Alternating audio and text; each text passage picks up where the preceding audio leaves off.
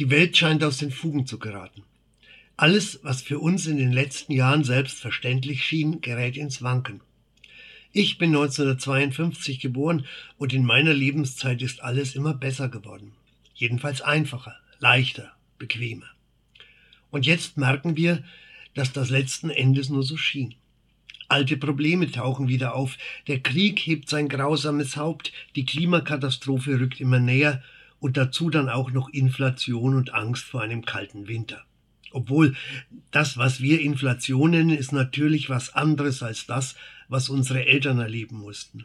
Und im Winter werden wir sicher nicht so frieren wie unsere Großeltern zwischen 1946 und 1948.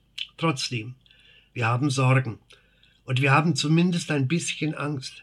Da kann man dann sagen, was soll's? Machen wir uns für den Rest der Zeit ein schönes Leben.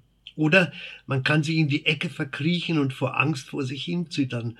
Oder man kann sich mit anderen zusammentun und versuchen, das Beste aus dem zu machen, was nun mal eben so ist, und daran zu arbeiten, dass es wieder besser wird.